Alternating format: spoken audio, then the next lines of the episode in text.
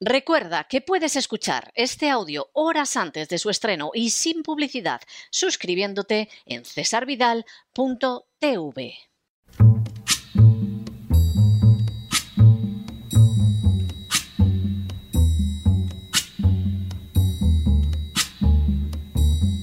La voz con César Vidal, desde el exilio.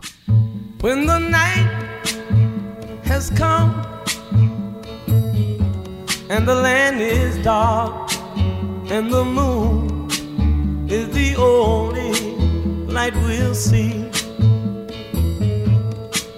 No, I won't be afraid. Oh, I won't be afraid just as long as you stand, stand by me. Muy buenos días, muy buenas tardes, muy buenas noches y muy bienvenidos a esta nueva singladura de La Voz.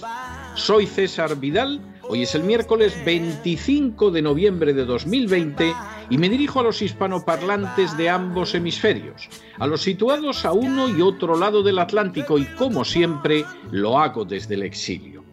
Corría el año 1897 y más concretamente el mes de mayo, cuando el escritor americano Mark Twain se detuvo en Londres en el curso de su periplo alrededor del mundo. Se trataba de un viaje que había emprendido para dar conferencias y así intentar pagar las cuantiosas deudas que tenía en Estados Unidos. Mientras Mark Twain se encontraba en Londres, comenzó a circular el rumor de que estaba gravemente enfermo, al que siguió otro de que había fallecido. Incluso un importante diario norteamericano se permitió publicar una necrológica de Mark Twain. Cuando Frank Marshall White, el corresponsal inglés del New York Journal, informó a Twain de lo que sucedía, la respuesta del escritor fue clara y concisa. The report of my death was an exaggeration, lo que podría traducirse como las noticias sobre mi muerte fueron una exageración. La contestación del ingenioso autor sureño dejaba de manifiesto la falta de profesionalidad de algunos medios. La noticia no había sido contrastada, las fuentes no habían sido verificadas y simplemente se habían limitado al repetir lo que a todas luces era una falsedad nacida de la conducta inaceptable de unos malos periodistas. Al afirmar que Mark Twain había muerto, al menos había que reconocer que habían exagerado. En las últimas horas hemos tenido nuevas noticias sobre la continuación de la lucha legal llevada a cabo por el presidente Trump contra el fraude en las pasadas elecciones presidenciales. Sin ánimo de ser exhaustivos, los hechos son los siguientes. Primero, a inicios de la semana, el presidente Donald Trump dio luz verde al GSA, la Administración de Servicios Generales, para que se reuniera con el denominado equipo de transición de Joe Biden. Segundo, de manera inmediata, buena parte de los medios de comunicación en Estados Unidos se apresuraron a dar la noticia en el sentido de que Donald Trump había concedido la victoria a Joe Biden, una victoria que hasta la fecha no ha sido certificada por ningún organismo oficial. Tercero, ante la difusión de estos rumores, que no se correspondían en absoluto con la realidad, Donald Trump, el mismo lunes por la tarde, emitió un comunicado afirmando que nunca concedería la victoria en lo que denominó la elección más corrupta de toda la historia política de Estados Unidos. Cuarto, por si podía quedar alguna duda de la contundencia de su afirmación, Donald Trump señaló además que su equipo continuaba la batalla legal emprendida ya hacía varias semanas. Quinto, así Donald Trump afirmó, ¿Qué tiene que ver que se permita a la GSA realizar un trabajo preliminar con los demócratas con continuar prosiguiendo nuestras varias causas legales en lo que va a pasar como la elección más corrupta de toda la historia política de Estados Unidos. Sexto, todavía remachando más este punto de vista, Donald Trump añadió, estamos avanzando a toda velocidad. Nunca cederemos ante papeletas falsas y ante Dominion. Séptimo, La referencia de Trump resultó clara al sistema electoral Dominion inventado para satisfacer los deseos de fraude del dictador venezolano Hugo Chávez y al hecho de que el equipo legal de Trump culpa de los éxitos repentinos de Joe Biden a un recuento fraudulento. Octavo, la abogada Sidney Powell, que actúa independientemente en favor de la limpieza electoral, ha repetido en diversas ocasiones que tiene pruebas en un número colosal de que se utilizó Dominion para perpetrar un fraude electoral y que va a entablar una demanda de proporciones bíblicas. Noveno. Sidney Powell se ha referido incluso a esa demanda con la frase soltar al kraken, en referencia a un conocido episodio de la película Furia de Titanes. Décimo. Dominion ha negado repetidamente que su sistema fuera utilizado para perpetrar un fraude electoral. Un décimo. De manera semejante, Emily Murphy, administradora general del GSA, emitió también un comunicado afirmando que el GSA no dicta el resultado de las disputas legales, y los recuentos, ni determina si tales procedimientos son razonables o justificados, remachando. El ganador real de la elección presidencial será determinado por el proceso electoral detallado en la Constitución. Duodécimo.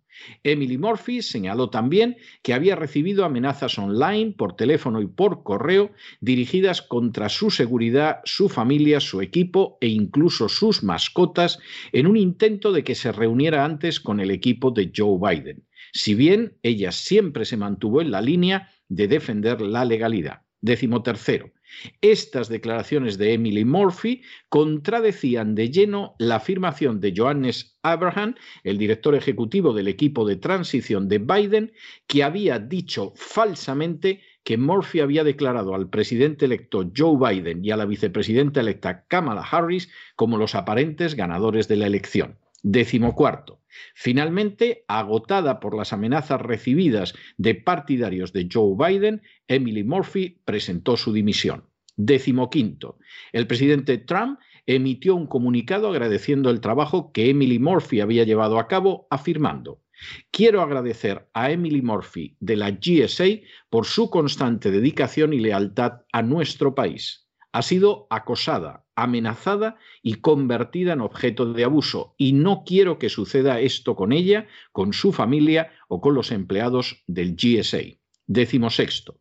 Todos estos datos eran más que conocidos el lunes, a pesar de lo cual, en un ejemplo de falta de profesionalidad y de holgazanería, la inmensa mayoría de los corresponsales españoles en Estados Unidos publicó crónicas en las que afirmaban que Donald Trump había concedido la victoria a Joe Biden. Es decir, se limitaron a corear la colosal falsedad emitida por el Partido Demócrata y desmentida por el propio presidente Trump de manera inmediata. Y séptimo, a pesar de que hay diversos medios que han declarado a Joe Biden como presidente electo, la voz de César Vidal no declarará un ganador de las elecciones presidenciales de 2020 hasta que todos los resultados sean certificados y se resuelvan todas y cada una de las cuestiones legales pendientes.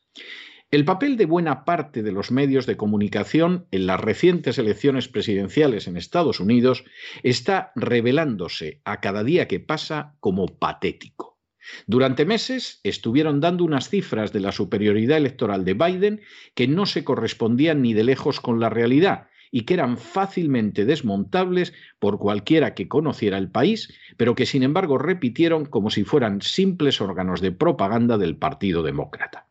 En la noche de las elecciones, estos mismos periodistas entraron en pánico al ver que las ganaba Trump y sospecharon con bastante lógica que la comparecencia de Biden era para conceder la victoria al actual presidente de Estados Unidos.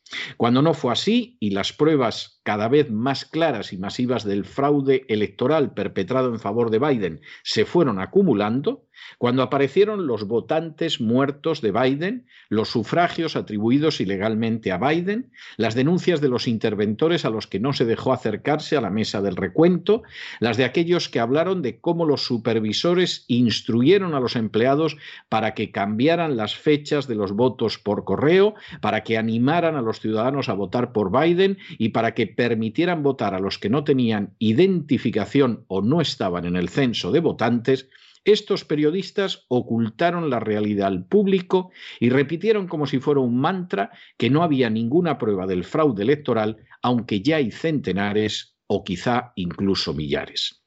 Cuando en medio de las acusaciones de fraude hizo su aparición la empresa Dominion relacionada con los fraudes electorales de los chavistas en Venezuela, los medios volvieron a guardar silencio a pesar de lo que eso podía significar no solo para Estados Unidos, sino también para otros países susceptibles de utilizar los servicios de Dominion, como es el caso de España. El colmo de esa parcialidad intolerable, de esa incompetencia rampante, de esa falta de profesionalidad colosal, se ha producido cuando ayer todos los medios afirmaban que Trump concedía la victoria a Joe Biden.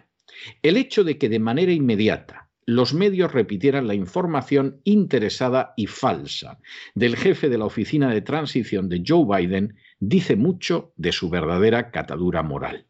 Ni siquiera se tomaron la molestia de buscar la reacción presidencial o ya encontrada de difundirla. Por holgazanería, por servilismo, por sectarismo o quizás solo por falta de profesionalidad, dejaron de manifiesto hasta qué punto cualquier director de medios con un mínimo de decencia debería ponerlos a todos ellos en la calle. Y es que la batalla legal para establecer si existió un fraude en las elecciones presidenciales continúa y las noticias sobre la muerte política de Trump, como antaño pasó con las del fallecimiento de Mark Twain, constituyen una innegable exageración.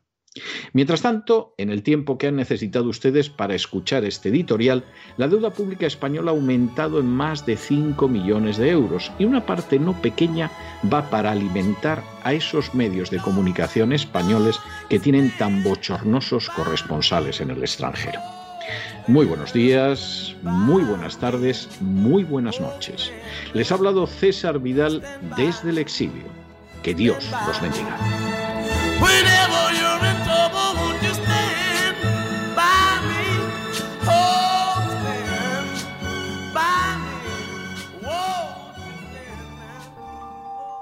Esta sección está patrocinada por crowdfunding con el siguiente mensaje. Nuestro Señor Jesucristo, el único Dios verdadero, es misericordioso y nuestro Salvador.